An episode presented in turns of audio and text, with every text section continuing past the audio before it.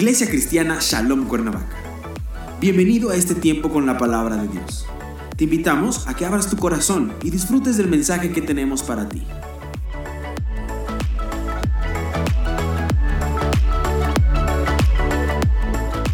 El, el concepto de la parábola en el, en el contexto judío es, es común, en el tiempo de Jesús es común. Era una técnica, digamos, de enseñanza por parte de los maestros, de los rabinos, también lo hemos dicho. La parábola que es traducida, la palabra, mejor dicho, que es traducida como parábola, en el, hebreo es mashal y significa semejanza. Por eso encontramos o leemos que Jesús dice, ¿a qué haré semejante o a qué se parece el reino de los cielos? Entonces es una semejanza. Y aquí entonces hay otra parábola de Jesús que algunos creen que es una gran parábola contada como en tres y algunos piensan que hasta en cuatro secciones. En el capítulo 5 encontramos entonces esta parábola, pero hay dos parábolas, dos parábolas, perdón, que le anteceden Vamos a ir entonces al capítulo 15 de Lucas.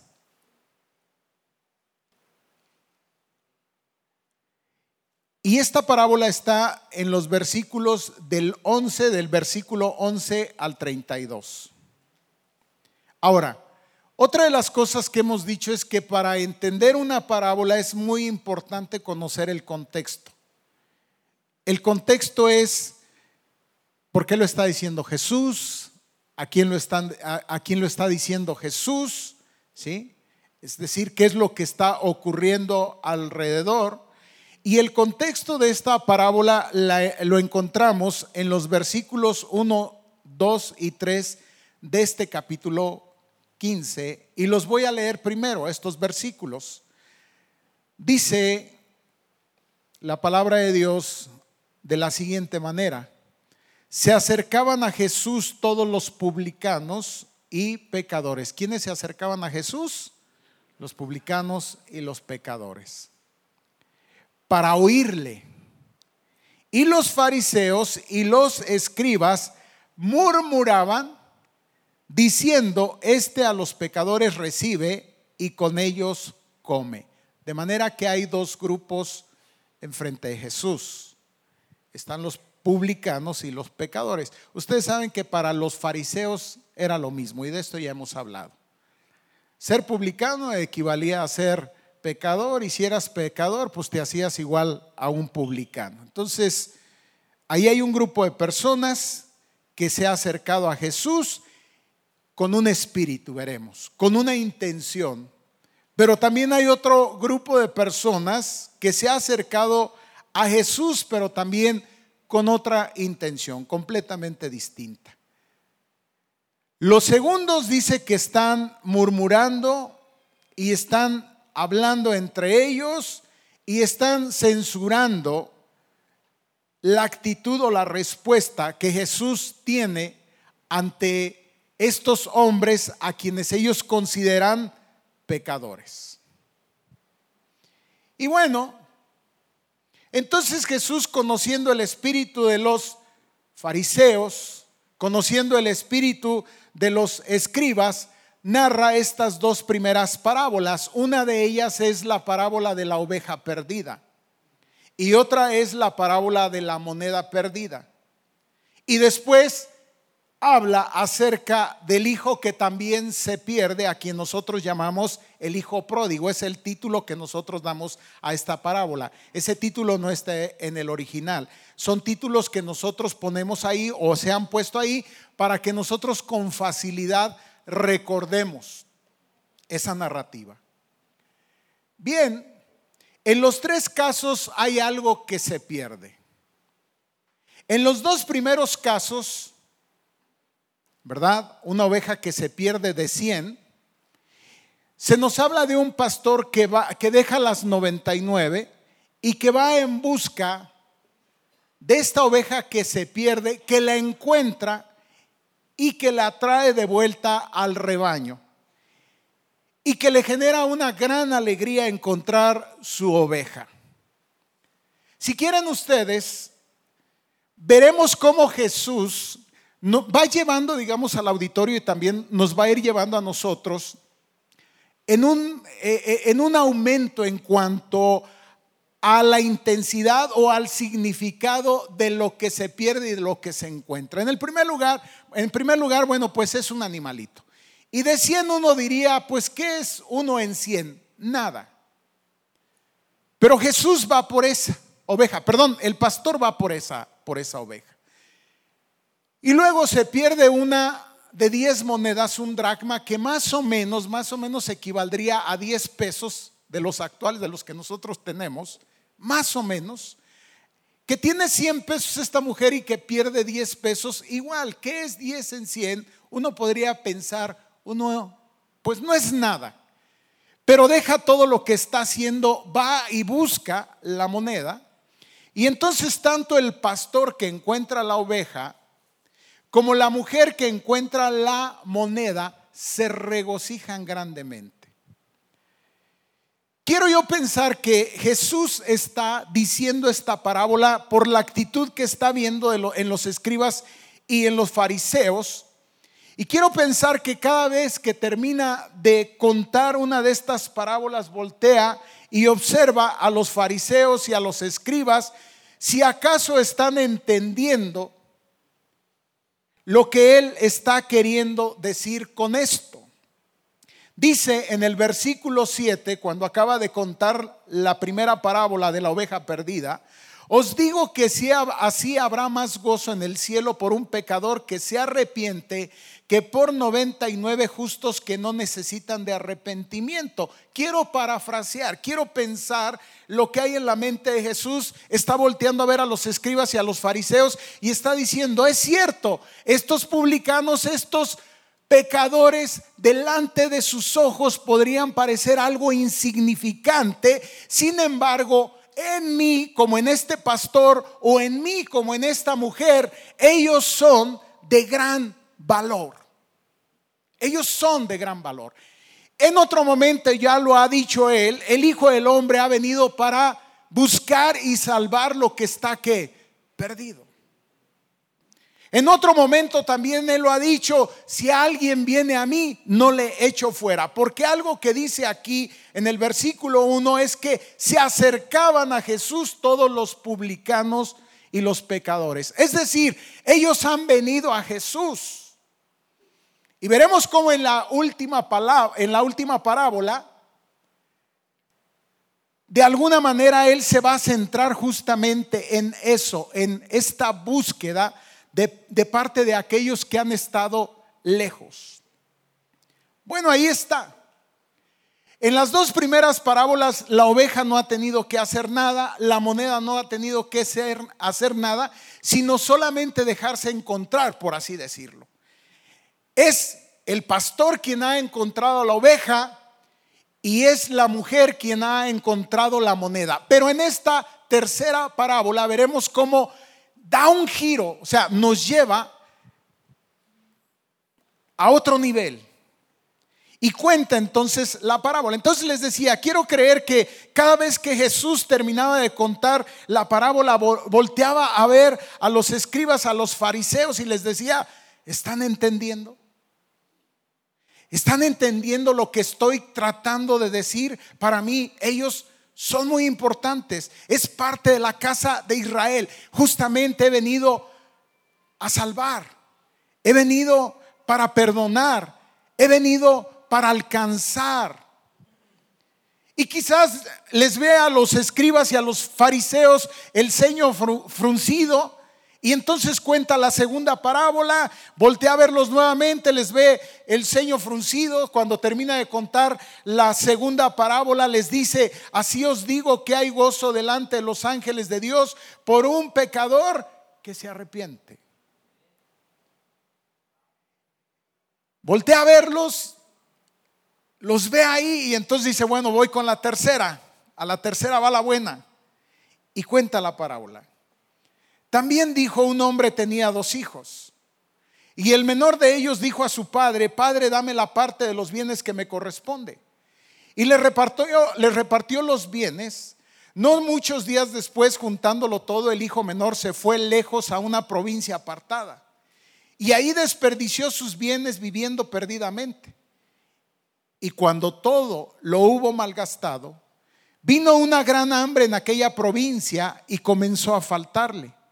Y fue y se arrimó a uno de los ciudadanos de aquella tierra, el cual le envió a su hacienda para que apacentase cerdos. Y deseaba llenar su vientre de las algarrobas que comían los cerdos, pero nadie le daba.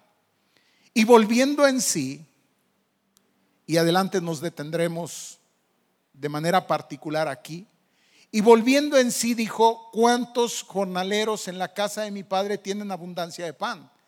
Y yo aquí perezco de hambre. Me levantaré e iré a mi padre y le diré, Padre, he pecado contra el cielo y contra ti. Ya no soy digno de ser llamado tu hijo. Hazme como a uno de tus jornaleros. Y levantándose vino a su padre y cuando aún estaba lejos, lo vio su padre y fue movido a misericordia. Te decía que esta parábola forma parte de ese segundo grupo, las parábolas que nos hablan de la misericordia de Dios. Fue movido a misericordia. Y corrió y se echó sobre su cuello y le besó. Y el hijo le dijo, Padre, he pecado contra el cielo y contra ti, ya no soy digno de ser llamado tu hijo. Pero el padre dijo a sus siervos, sacad el mejor vestido y vestidle y poned un anillo en su mano y calzado en sus pies, y traed el becerro gordo y matadlo, y comamos y hagamos fiesta, porque este mi hijo muerto era y ha revivido, se había perdido y es hallado, y comenzaron a regocijarse. Algunos creen que hasta aquí termina la parábola y que dentro de esta parábola hay otra parábola. Y que justamente esa siguiente parábola comienza aquí.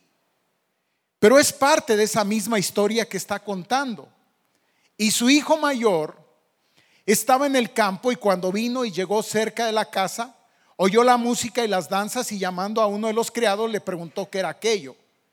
Él le dijo, tu hermano ha venido y tu padre ha hecho matar el becerro gordo por haberle recibido bueno y sano. Entonces se enojó y no quería entrar. Salió por tanto su padre y le rogaba que entrase. Mas él, respondiendo, dijo al padre, he aquí tantos años te sirvo, no habiéndote desobedecido jamás y nunca me has dado ni un cabrito para gozarme con mis amigos. Pero cuando vino este tu hijo, que ha consumido tus bienes con rameras, has hecho matar para él el becerro gordo. Él entonces le dijo, hijo, tú siempre estás conmigo y todas mis cosas son tuyas, mas era necesario hacer fiesta y regocijarnos porque este tu hermano era muerto y ha revivido, se había perdido y es hallado. Déjeme ponerlo así para que, espero, pudiéramos entenderlo un poco mejor. Si esta parábola tiene que ver con lo que acabamos de leer al principio, es decir, con una situación en particular, con dos grupos de personas, el concepto que cada uno de ellos tiene de sí mismo y el concepto que un grupo pueda tener respecto del otro, entonces yo quiero pensar que el hijo menor tiene que ver con los publicanos y los pecadores. Y el hijo mayor tiene que ver entonces con los fariseos y los escribas. Y quiero pensar que entonces cuando Jesús cuenta la primera parte de la parábola, pues se refiere, quiero verlo así, que cuando está narrando la parábola, voltea y ve al grupo donde están los publicanos y están los pecadores. Y cuando cuenta la segunda parte de la parábola, voltea y ve a donde están los escribas y los fariseos. De los que primero nos habla aquí es que, dice, se acercaban a Jesús todos los publicanos y pecadores, dice, para oírle. Se acercaban a él. A lo mejor ellos mismos se sentían indignos, como veremos en la parábola. A lo mejor ellos mismos se sentían alejados, como este hijo menor que Jesús nos presenta en la parábola. Ahí están. Pero ahora ellos se están acercando. Y como te dije, Jesús lo ha dicho. El que a mí viene, no le echo fuera. Ahora, es interesante cómo nos va llevando Jesús en una progresión. Primero es una oveja, ¿eh? uno diría insignificante. Luego es una moneda, uno pensaría igual, insignificante. Pero ahora nos lleva a un hijo. Y aquí nos tenemos que detener porque de dos uno se le pierde. Uno se va de la casa.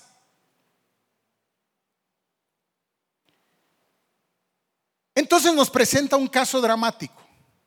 El padre que pierde a un hijo. Pero quizás no es el padre quien pierde al hijo, quizás es el hijo que se pierde. El hijo que considera al padre muerto, que decide no tener en cuenta al padre. Quizás como estos publicanos y pecadores en algún momento. Le pide la herencia. Es interesante también ver esto, que cuando le pide la herencia, narra Jesús en la parábola que llama a los dos, llama al mayor y llama al menor. Y dice que les reparte la herencia. Y les repartió los bienes. ¿A quién? A los dos. También sería interesante saber que en el contexto en el cual Jesús está narrando esta parábola, los judíos lo que hacían es que al hijo mayor le daban una doble porción de herencia. Esto es, si el padre tenía 100 pesos y tenía dos hijos, lo dividía en tres partes. Esto sería 33.3. Una tercer parte era para el menor y dos terceras partes eran para el mayor. ¿Qué quiere decir que el menor habría recibido 33.3 de esa herencia y el mayor 66.6? Le repartió a los dos. Adelante regresaremos a esto. Ahí está. El hijo toma la herencia, no sé, la vende, porque supongo que tenía que ver con propiedades, con lo que haya sido, lo vende, se hace del dinero y entonces se va de la casa y dirige su vida fuera de los principios y de los valores aprendidos en la casa del Padre. Y utiliza, lo que nos comenta en la parábola, utiliza la riqueza que era del Padre y que fue recibida como herencia es decir, como gracia, hemos hablado de la gracia aquí, y la derrocha. Déjenme decirles que este título que se ha puesto acá, la, la parábola del hijo pródigo, pródigo tiene un doble sentido, uno positivo y uno negativo.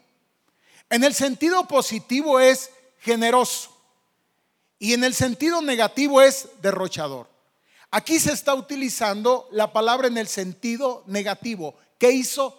Derrochó, malgastó el dinero y de eso se da cuenta.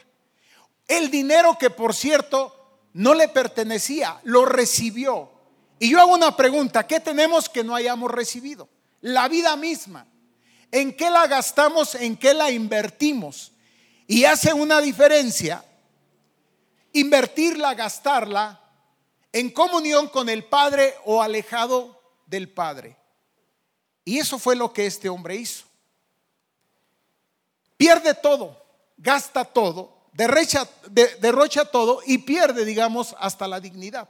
Y entonces presenta a Jesús un cuadro dramático porque dice que se da unas situaciones, se da una condición que obliga a este hombre a buscar trabajo, emplearse, y lo tiene que hacer en unas condiciones muy difíciles. A propósito, Jesús no señala que tiene que ir y pedir trabajo con un hombre que se dedica a la crianza de cerdos.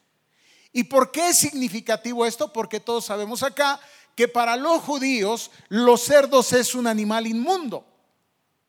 Pero no solamente los cerdos, sino que también ellos consideraban inmundos aquellas personas que estaban en contacto con la inmundicia. Entonces uno puede decir, hasta allá llegó. Y puedo pensar que Jesús cuando está volteando y está viendo a los publicanos y a los pecadores, sin ningún problema pueden identificar su condición y por eso están ahí. Por eso están ahí. Estoy seguro que ellos están diciendo, Jesús está hablando de mí. Yo soy ese hombre, yo soy esa mujer. Esa es mi condición, ese es mi estado de miseria. Veremos un poco más adelante. Han perdido la dignidad, ha perdido todo. Y es ahí, bajo esta situación de terrible condición, estar ahí, diríamos en la inmundicia, que dice en el verso 17, y volviendo en sí, dijo, ¿Cuántos jornaleros en casa de mi padre tienen abundancia de pan y yo aquí perezco de hambre?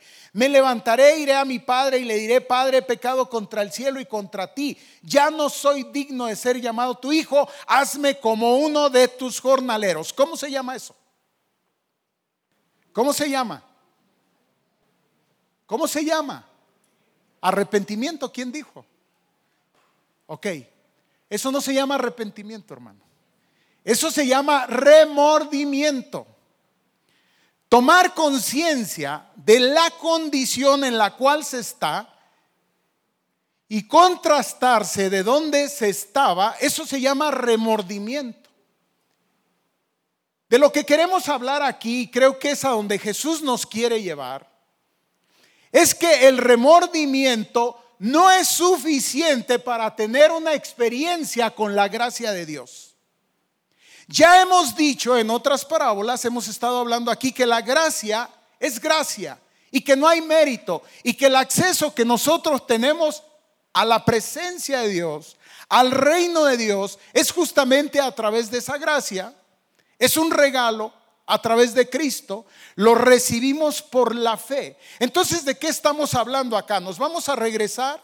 ¿Vamos a decir que no es gracia, que hay que hacer algo? No, hablaremos de que la gracia está ahí para todos, pero hay que acercarse a esa gracia y lo que los publicanos y los pecadores están haciendo es reconocer esa condición, la necesidad de esa gracia y por eso se están acercando a Jesús. Entonces ellos están reconociendo, perdón, este hombre está reconociendo se está remordiendo respecto de su condición y quizás está diciendo, peor no puede ser. Pero no es suficiente.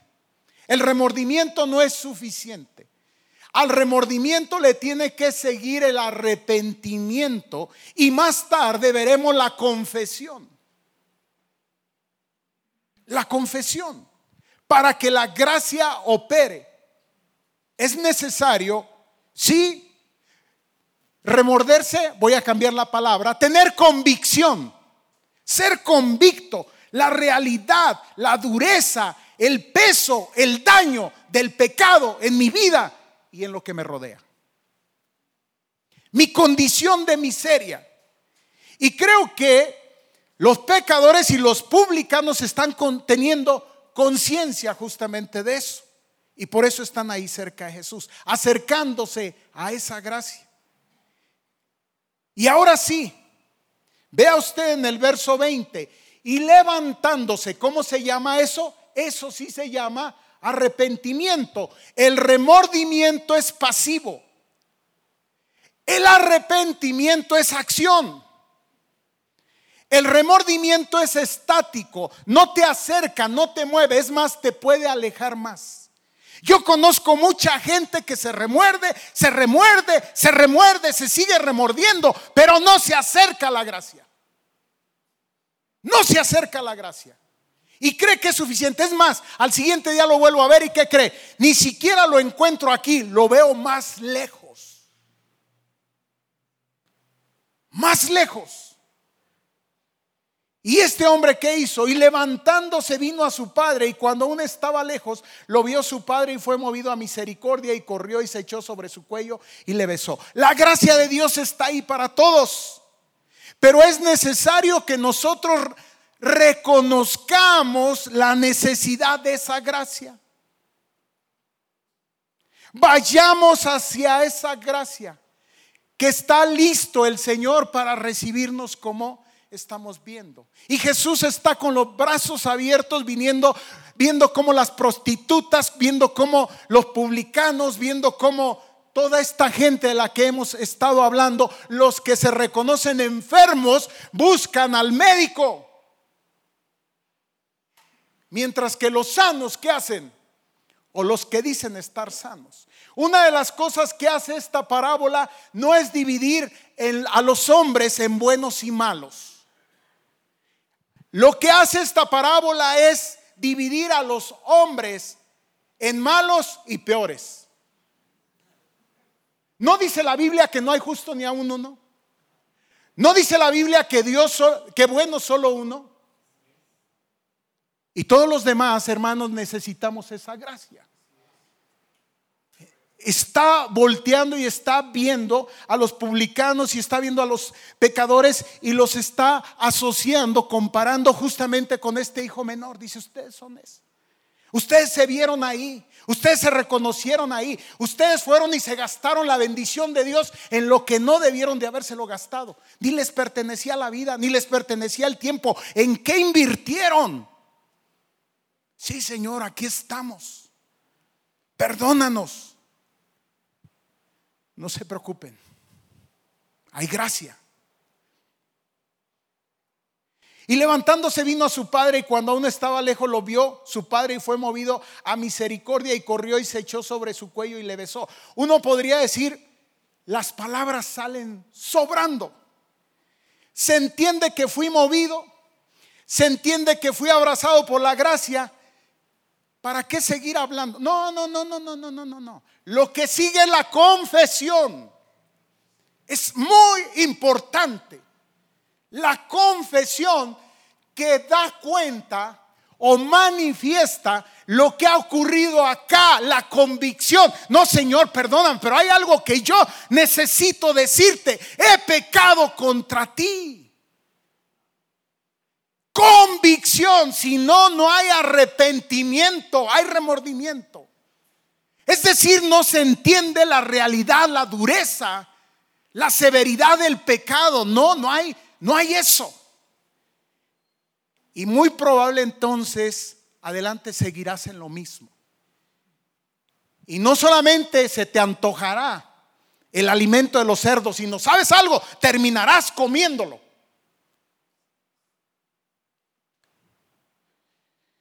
Se llama confesión. No, Dios, no, Padre, yo necesito. Hay algo. es cierto, el Padre lo sabe. ¿Por qué entonces es importante que yo lo diga? Porque la Biblia dice que si confesamos nuestro pecado, Él es fiel y justo para perdonarnos nuestro pecado y limpiarnos de qué? De toda maldad. Y Señor, perdona mis pecados. ¿Cuáles? Dice el Padre. Nombres, nombres. Convicción. Llama las cosas por su nombre. Este errorcillo. Seguirás ahí. He pecado contra el cielo y contra ti, ya no soy digno de ser llamado tu hijo. Y yo quiero pensar a los publicanos relegándose, a los, a los pecadores relegándose. no, pues que pasen los fariseos y que pasen los escribas, ellos van primero. Nosotros acá, no hijos, vengan. Han perdido la dignidad, así se siente uno. Has estado ahí, yo te estoy hablando de lo que he experimentado. Ahí me sentí, yo decía, ¿cómo voy a ir delante de Dios? No me va a perdonar lo que yo he hecho. Si Dios supiera, Él sabe. Pero es que esto no lo sabe, sí lo sabe. Porque aquello que hemos hecho en lo oculto, ¿el que hace? Lo saca a la luz. Pero si nosotros nos arrepentimos, vamos y confesamos, ¿sabes algo?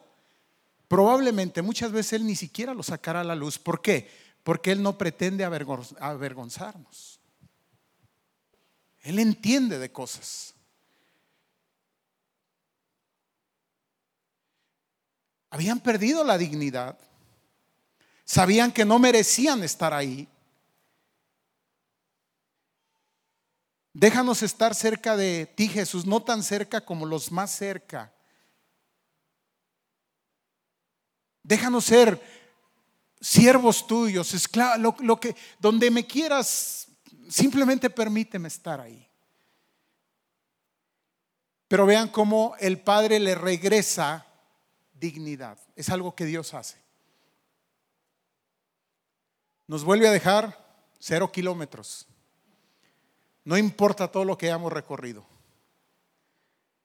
Pero el padre dijo a sus siervos, sacad el mejor vestido y vestile y poned un anillo en su mano y calzado a sus pies y traigan el becerro corto. Otra vez. Y creo que aquí cuando dice traigan el becerro corto, eh, gordo, perdón, creo que en ese momento empieza a voltear la mirada hacia los escribas y hacia los fariseos. Porque veremos algo muy interesante. Dijimos que los fariseos y los escribas estaban enojados y ahora va con ellos. ¿Cómo se sentían los escribas y los fariseos? Lo hemos platicado, se sentían cerca de Dios. Se sentían el, el círculo más cercano. Pero que lo que muestra Jesús eh, no nos va a gustar mucho.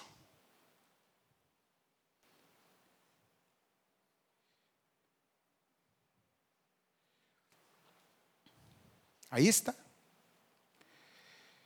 Y entonces, el hijo mayor, cuando ve la actitud del padre, lo contento que está porque aquellos que estaban perdidos, aquellos que estaban alejados, han caído en la cuenta han sido convictos de su pecado, han reconocido que no hay mérito en ellos y entonces se acogen a esa gracia, se corren a esa gracia, se acercan a toda gracia con todo lo que representa. Imagínese usted a este hijo menor hacer el recorrido de vuelta a casa. Yo no sé si lo has hecho. ¿Será que el Padre me va a recibir? ¿Será que el Padre, sabiendo que no merecemos eso, yo he hecho ese recorrido. Tuve que hacer ese recorrido. Y recuerdo mis pensamientos y mis ideas y, lo he platicado aquí. Cada vez que hacían llamado al altar para recibir a Jesús, yo me volví a levantar y me volví a levantar porque yo decía, híjole, no sé cuántas veces lo tenga que hacer. Sentían que cada vez que me, que me levantaba purificaba mis pecados. Pero el Señor, desde la primera vez, Él me había perdonado, me había recibido y me había dado dignidad. Y su hijo mayor estaba en el campo y cuando vino y llegó cerca de la casa oyó la música y las danzas y llamando a uno de los criados le preguntó, ¿y qué, qué relajo es este pues? Dice, no, no, no, no te la vas a creer y no te la vas a acabar como decimos. ¿Quién crees que está ahí? dice, yo creo que está listo. El innombrable.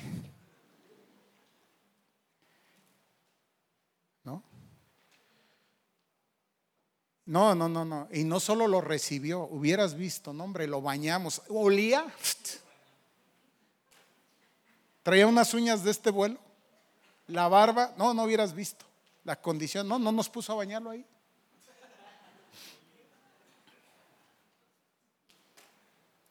No, le puso un vestido, le dio calzado y ¿qué crees? Si sabes lo que significaba el, el anillo, ¿no? Sentido de pertenencia. Eres parte de la familia.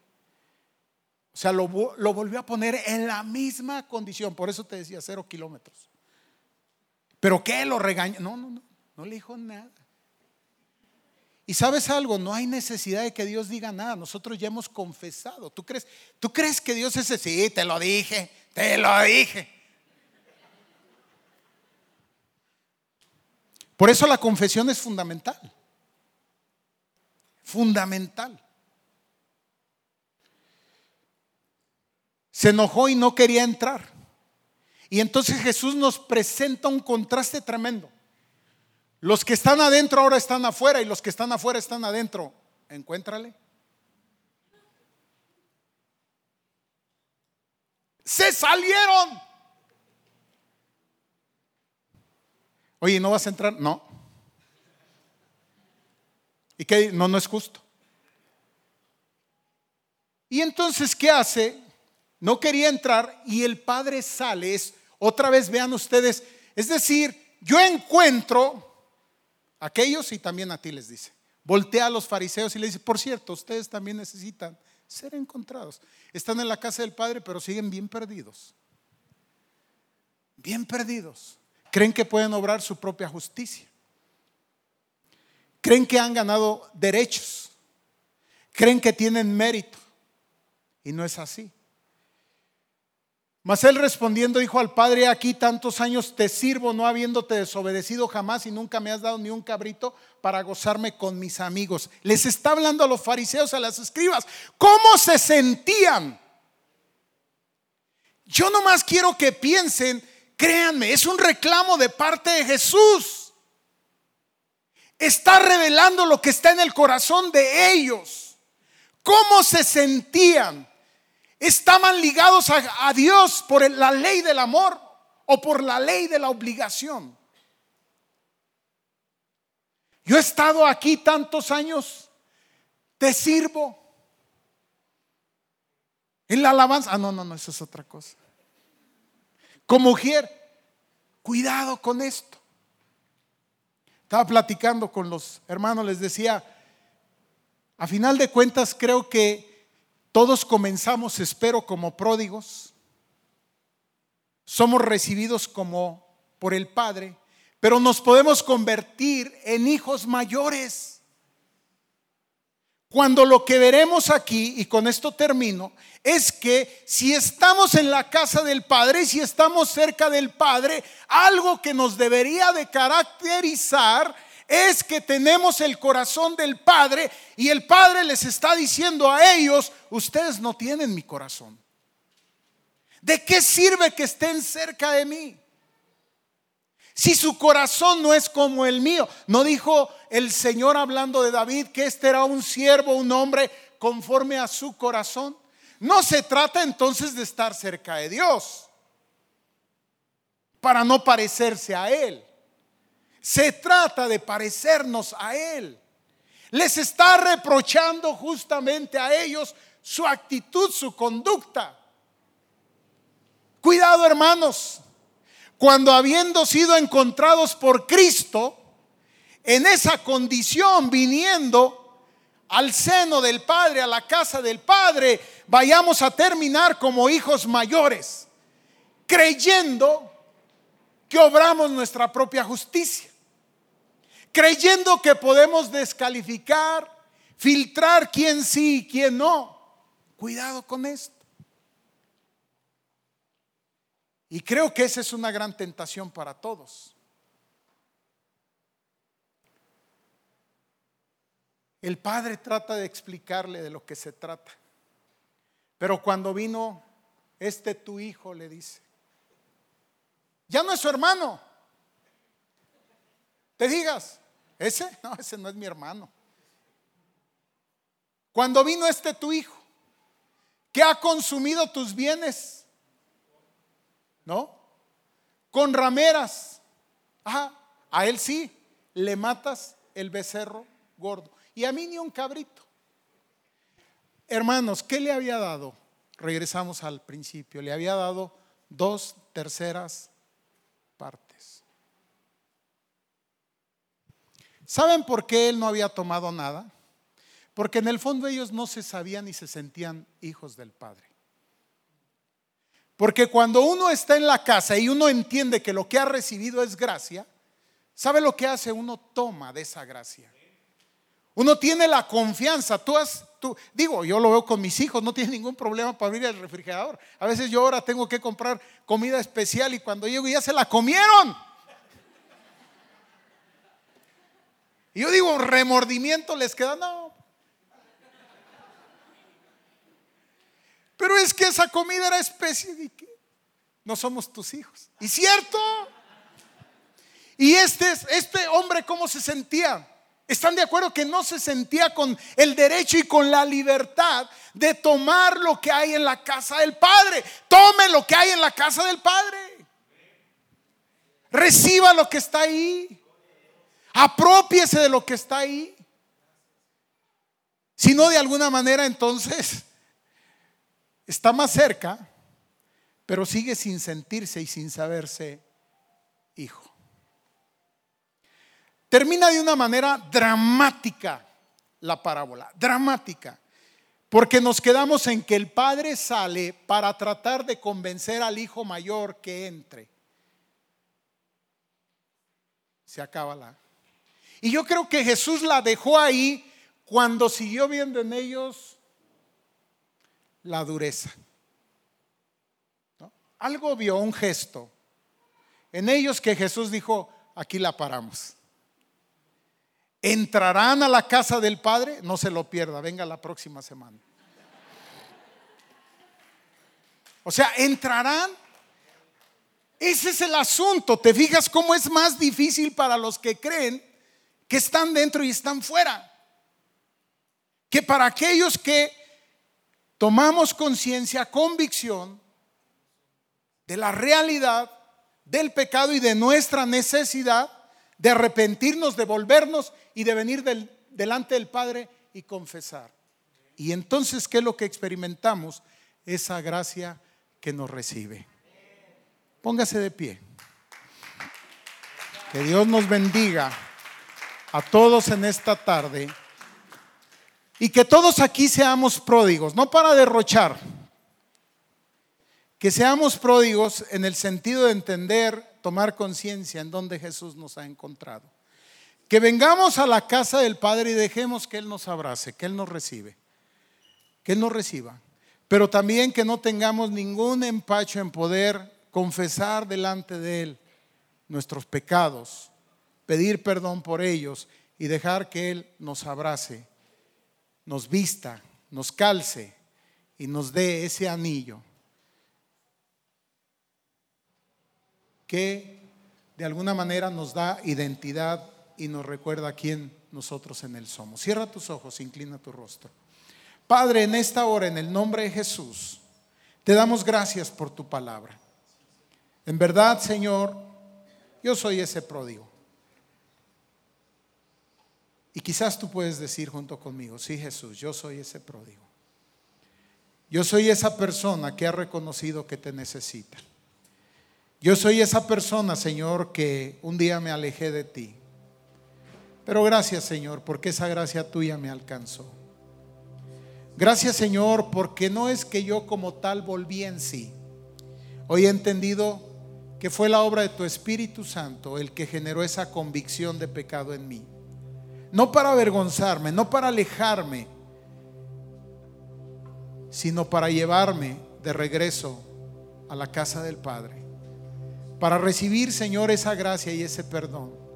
Y para hoy, Señor, vestido, calzado y sellado por ti, saber que gozo de todas las bendiciones, de todas las prerrogativas de ser hijo tuyo. No permita, Señor, ni que por tantito, ninguno, nos convirtamos en hijos mayores. Que creamos que podemos decir quién sí y quién no. Que creamos, Señor, que tenemos mayor derecho que los demás.